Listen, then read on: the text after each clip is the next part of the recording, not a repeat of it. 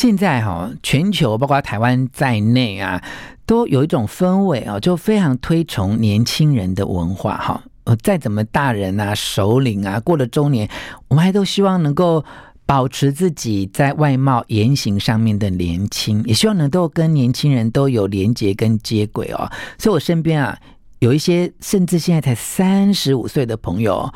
都觉得自己被显老哎、如果这是个事实的话，那我们这个世代应该怎么办哦？哎，如果我这个三十五岁的朋友哦，觉得自己被显老，如果他讲的是真的哦，那我们怎么样才能够让四十岁的人啊，相信中年之后的人生会更好哦？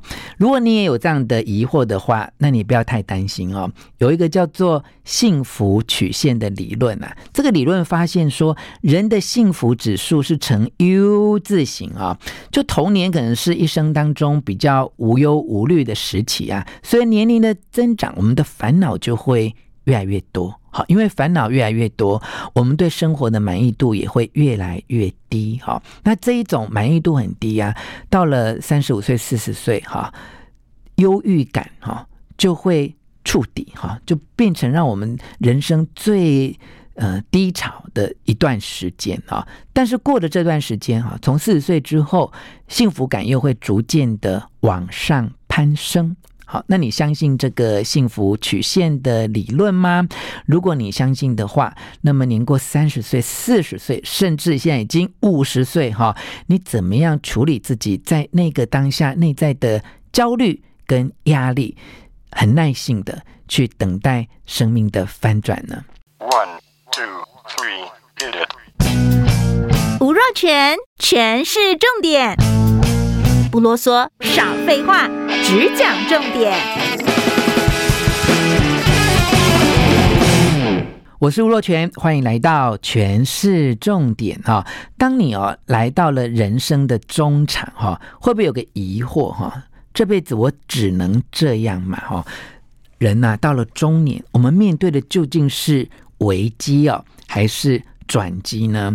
我身边真的有很多哈，从三十岁要迈向四十岁的大人哈，会感觉到情绪低落哈。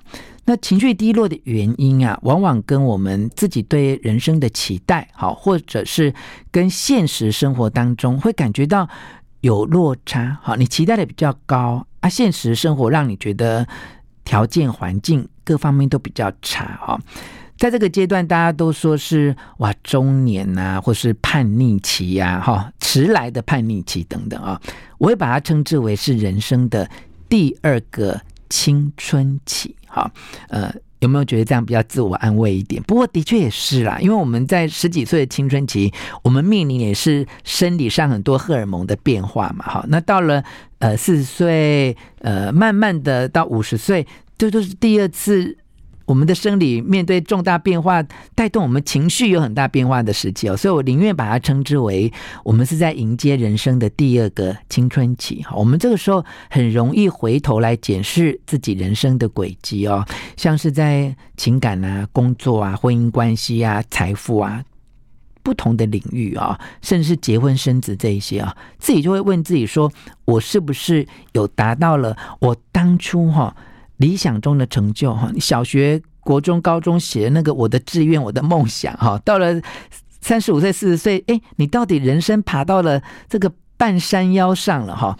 那你你到底满不满意你自己哦？那你知道吗？大多数人的答案是不尽如人意哈，尤其在这个社群媒体非常蓬勃的发展年代哈，你知道吗？我们追求的不是幸福，这个很残忍哦。记得这一句话哦。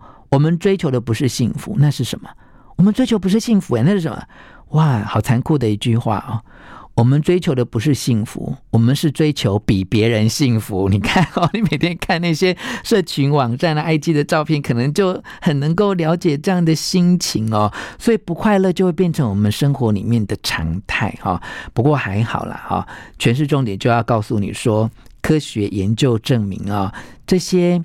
因为没有办法比别人更幸福而导致不快乐的忧郁状态啊，它并不是永久的。好，随着我们年纪的增长，哈，尤其你如果一直在追踪、哈下载，一直在长期听我们权式重点节目的话，你就会发现，随着年纪的增长，我们也会。增长智慧啊，我们也会有能力来面对这些不满意的状态，我们也有能力来解决生命的难题哈。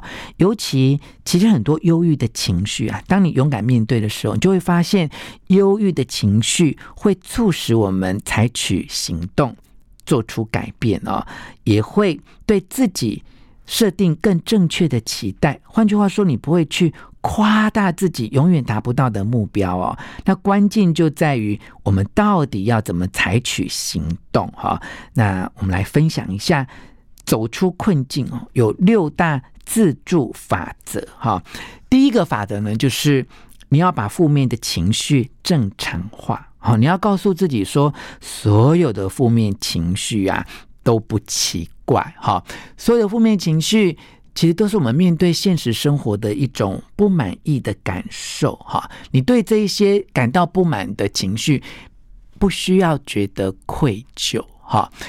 这样的想法，哈，会让我们体认到，渐渐长大之后，对人生的不满是正常的，哈。这种正常的感觉，就会减少我们的羞耻感跟孤独感，哈。而且要知道，其实所有的情绪，它都是一个过渡期。哈，它可以让我们去除这一些困境的病态标签，哈，而且可以呃，让我们不要再陷入这个负面循环里面。你想想看哦，我们已经对自己的身材啊、身体啊、工作不满跟失望了，那我们又不能够让自己对这个失望有一些情绪，那你不是就太苛求自己哈？甚至有时候可能有点矫情啦啊，但有时候你真的可以呃，在对自己人生很失望的时候，你也可以列举一些你曾经幸运过的地方，哈，提醒自己人生当中也不全然的那么糟，哈，也有一两个还好的事情嘛，哈，也许你对身材不满意嘛，哈，你对工作也觉得不满意，哎，可是你可能有一个猫小孩啊，有一只猫，一只狗啊，你回去它都很亲近你啊，哈，你可以在生活当中找一些美好的事情。列举出来，告诉自己其实不是那么糟的啊！你也可以呃写一封感谢的信啊，因为感恩其实是非常具有疗愈的作用哈。这是第一个给你的建议，帮助你走出困境啊。第一个法则就是呃把负面的情绪正常化啊。那第二个法则呢，就是你要停止哈内心的自我批判啊。我刚才已经讲到了哈。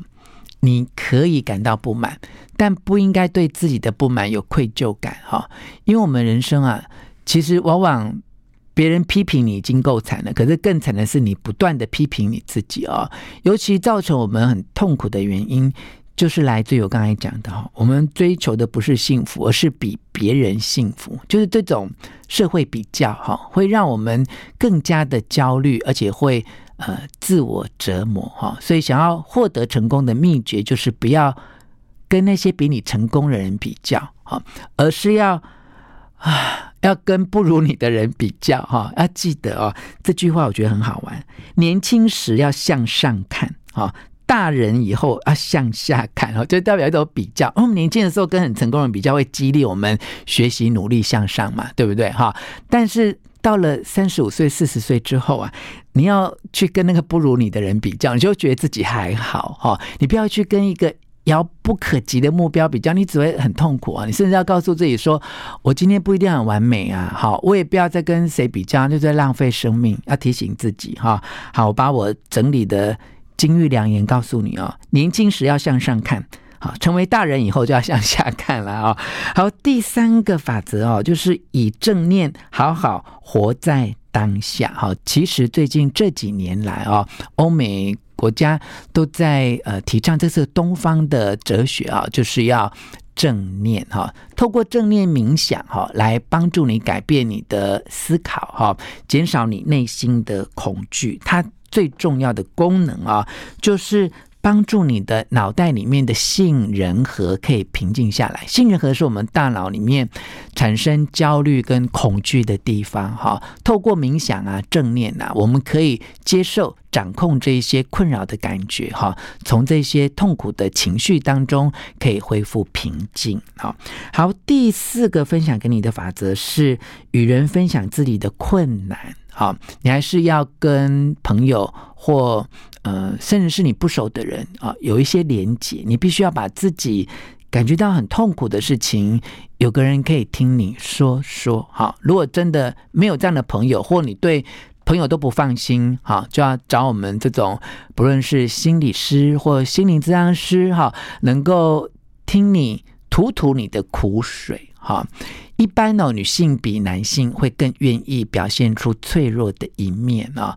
但现在啊，因为很多女性都越来越在工作上面表现得很优秀，也加入了男性竞争的领域啊。这个情况就意味着很多女性原本是更愿意表现出脆弱的一面，但是呢，现在女性在这个部分的意愿可能会。越来越低，跟男性会变得差不多哈。你一定要记得啊，就是在你身陷痛苦的时候，你一定要懂得向外求援哈。至少你可以寻求专业的咨商和治疗，不要等到你的情绪或身体出现了生病或障碍，你才去做哈。当然，你如果能够从你社交圈里面找到信任的朋友哈，保持正向的连接，这也是有帮助的哈。好，第五个法则就是渐进式的改变比较安全。哈，当我们陷入人生的谷底的时候，你要慢慢的走过去，不要用跳的，要跳过去哈。因为当我们感觉到自己被困住的时候，很自然就会想要产生逃离的反应哈，逃离工作，逃离家庭，过着完全不同的生活啊。我那天在健身房啊，听到一个熟女哦，跟教练在聊天，我真的有一点吓坏了哦。那个熟女就跟教练说：“我最近想要离婚。”教练就问他说：“怎么？你跟老公吵架或者样？”他说：“就是没吵架才糟糕哈！我只是觉得我跟他生活习惯跟价值观都不同，我没有办法再跟他相处下去哦。你知道吗？那个熟女大概五十几岁，那个教练我觉得才二十几岁，他大概完全没有办法体会婚姻当中的危机四伏哦。就那个教练有点目瞪口呆，可是我我觉得完全听懂，很多中年人哦会想要摆脱一切，你知道吗？但是啊。渐进式的方法比较安全啊，就像是在工作上嘛，哈，就你不要立刻辞职嘛，哈，你可以做一些呃创业的准备啊，哈，呃。等你财务各方面都没有那么呃勉强的时候哈，你再来做一个比较大的改变，好，所以要给大家的建议就是渐进式的改变，好，有策略性的、符合逻辑的前进啊。我们到了中年，千万不要再冲动犯错哈，这样就有点可惜。第六个法则呢是与时间合作，耐心等待哈。人生最好的解决问题的方法跟出路，就是等待时间能够挺过去哈，不要操之过急哈。我们今天所有的事物都太快速在变化了哈，所以我们应应这些变化之道呢，就是以耐心啊，循序渐进哈，坚持自己的理想来解决一个急迫的问题啊。我们常常把时间看作是我们的仆人哈，可以让我们来。利用跟填满哈，呃，而不是把时间哈，呃，视为我们的主人哈，让他无法控制哈，也没有办法理解我们，这些呢都不是好的哈。等待并不是什么事情都不做，而是我们跟时间来合作，好不好？就让时间为我们工作，我们有耐心去等待事情或很多人的关系，在时间当中有一些。变化哈，在生命的航程当中，我们呢要学会臣服，要放弃控制，我们要信任生命，也要信任时间哈。那我今天跟大家分享的内容呢，是我看了时报出版的这本书《大人的幸福学》，帮你做了一些摘要整理跟重点哈，在。呃，复习一下这六个重点哈，帮助你走出呃大人的困境啊。第一个重点是把负面的情绪正常化，第二个重点是停止内心的自我批判。第三个重点是以正念好好活在当下。第四个重点是与人分享自己的困难。第五个重点是渐进式改变比较安全。第六个重点是与时间合作，耐心等待。希望呢，这个幸福曲线的理论能够教你啊，找回热情跟潜能，度过大人的低潮期啊，人生真的会。越来越好哦，但是你一定要蓄积能量哈，找回从谷底反弹的快乐哈，慢慢一步一步走上上扬的幸福曲线。希望你喜欢今天的诠释重点，分享给你的亲友，并且给我们五颗星的评价。下次再见哦。